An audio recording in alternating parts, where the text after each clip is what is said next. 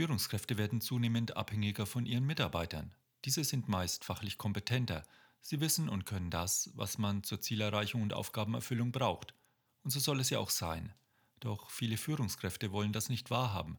Es kommt für sie einem Statusverlust gleich, Mitarbeiter nach ihrer Meinung zu fragen. Zumindest vertritt diese Ansicht Edgar Schein, der US-amerikanische Sozialwissenschaftler und Organisationspsychologe. Herzlich willkommen zum Podcast Brain Food for Leaders, dein Podcast mit nützlichen Business- und Lifehacks. Praxiserprobte Tipps stärken dich, einen Schritt näher zu kommen an die beste Version deiner selbst. Schön, dass du da bist. Mein Name ist Thomas Geuss. Wie Ed Schein zu diesen Überlegungen kommt und was er hier empfiehlt, wollen wir uns in den nächsten Minuten gemeinsam etwas genauer anschauen. Führungskräfte sind mehr denn je auf die Kooperation mit ihren Mitarbeitern und einer gut funktionierenden Teamarbeit angewiesen. Hilfreich ist es deshalb, wenn Führungskräfte ihre Abhängigkeit von ihren Mitarbeitern anerkennen, akzeptieren und an einer vertrauensvollen Beziehung arbeiten. Aber was passiert, wenn ein Mitarbeiter selbst brisant wichtige Informationen nicht an den Vorgesetzten weitergibt? Vielleicht weil er in der Vergangenheit schlechte Erfahrungen gemacht hat und deshalb aus Angst, Frustration oder Gleichgültigkeit solche Informationen unterdrückt. In früheren Zeiten haben die Herrschenden, laut entsprechender Berichte, die Überbringer schlechter Nachrichten ja sogar köpfen lassen. Diese Zeiten haben wir hoffentlich hinter uns gelassen, auch wenn ich hier manchmal so meine Zweifel habe. Und doch tun sich Mitarbeiter manchmal schwer, ihren Vorgesetzten kritische Rückmeldungen zu geben. Edschein ist der Ansicht, dass insbesondere Fragen zu einer stabilen Beziehungsgestaltung beitragen können, und zwar dann, wenn sie aus echtem Interesse und Neugierde herausgestellt werden. Er bezeichnet diese Art des Fragens als Humble Inquiry. In seinem Buch Humble Inquiry, The Gentle Art of Asking Instead of Telling, geht es um die Art, wie eine Führungskraft Fragen stellen sollte, damit ein Mitarbeiter sich öffnet und ein, in Anführungsstrichen, ehrliches Gespräch über ein betriebliches Problem möglich wird. Humble Inquiry lässt sich gar nicht so einfach übersetzen. Die eigentliche Bedeutung demütiges Befragen, also nicht demütigendes, sondern demütiges, das heißt die Demut ist auf Seiten des Fragenden in unserer Betrachtung bei der Führungskraft wirkt doch eher irritierend und befremdlich. Vorurteilsfreies Fragen, anerkennendes Fragen oder auch behutsames Fragen trifft es vielleicht besser. Das Hauptproblem im Management ist die Kommunikation von unten nach oben, schreibt Schein. Den wichtigsten Beitrag, um Manager effektiv zu machen, können die Mitarbeiter mit Informationen von unten liefern. Zunächst einmal gibt es eine Reihe von Vorteilen, eine fragende Haltung einzunehmen. Fragen werden, wenn sie ruhig und sachlich gestellt werden, kaum als Angriff aufgefasst, sodass jede Frage die Gefahr von limbischen Reaktionen, also Angriff oder Verteidigung, verringert. Fragen aktivieren die Denkvorgänge, sodass eine vielleicht vorhandene Denkblockade über Fragen aufgelöst wird. Jede Frage stellt eine Art Streicheleinheit dar. Sie zeigt Anerkennung und Respekt für den anderen, sie vermittelt dem Gefragten, dass mich seine Information, seine Meinung, seine Situation interessiert – Fragen bauen so eine Brücke zum anderen und verhindern so ein Aneinander vorbei bzw. ein Gegeneinander. Fragen helfen, die Beziehungsebene positiv zu gestalten und wieder zu verbessern, nach dem Motto, die Qualität der Beziehung bestimmt den Sachertrag. Wir können mit Hilfe von Fragen die Information des Gesprächspartners überprüfen und feststellen, ob Missverständnisse vorliegen. Und wir erfahren, welche Argumente und Sichtweisen der Mitarbeiter hat und welche Bedeutung die Informationen in Bezug auf unser Anliegen haben. Das Motto lautet also besser fragen, weniger sagen, denn Führungskräfte wissen vieles über ihre Mitarbeiter, kennen sie aber nicht. Um das zu ändern, lohnt es sich Folgendes zu beachten. Erstens Beziehungen wertschätzen. Es ist gut, wenn eine Führungskraft sich immer wieder bewusst macht, dass ihre Mitarbeiter nicht nur von ihr, sondern dass auch sie von ihren Mitarbeitern abhängig ist. Fragen wie, von wem bin ich abhängig? Wer ist von mir abhängig? Mit wem muss ich eine gute Beziehung aufbauen, um die Kommunikation zu verbessern? Wie kann ich ein vertrauensvolles Klima schaffen?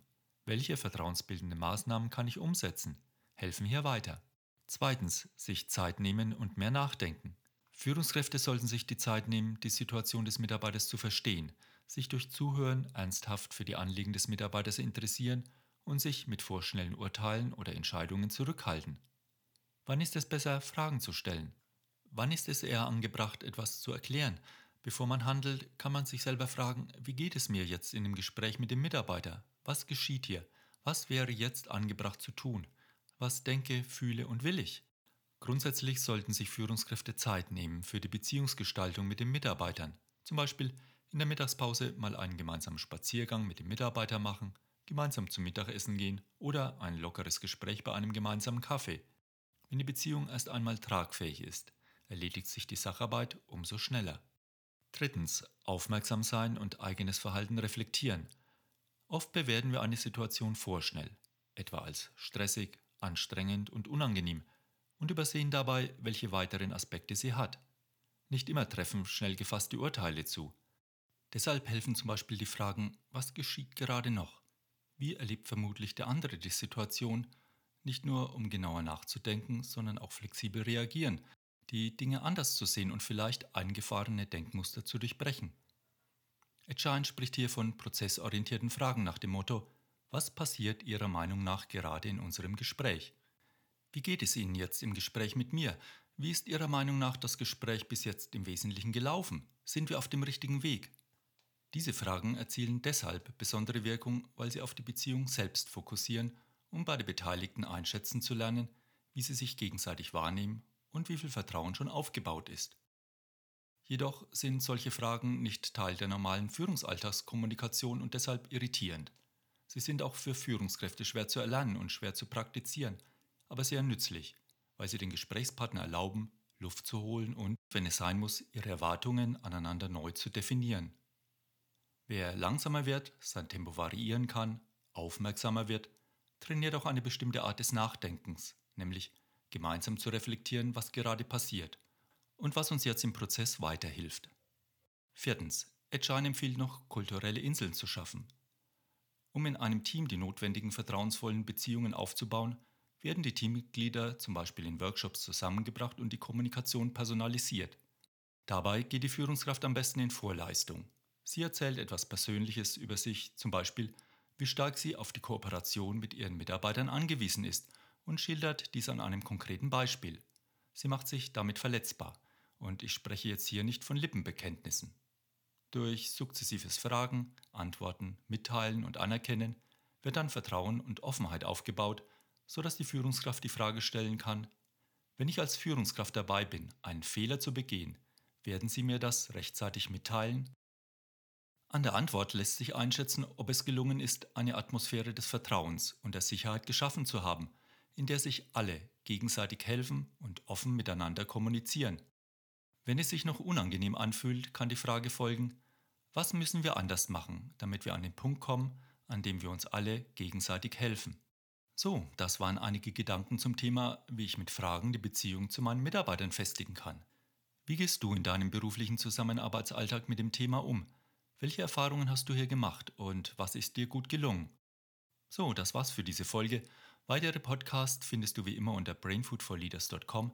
Dort kannst du mir auch gerne deine Erfahrungen mitteilen. Ich freue mich von dir zu lesen, zum Beispiel über unsere Instagram- oder Facebook-Seite und wenn du unseren Podcast Freunden weiterempfiehlst, die davon profitieren könnten. Vielen Dank dir fürs Zuhören, eine gute Zeit und weiterhin gutes Gelingen. Lead Your Life, dein Thomas.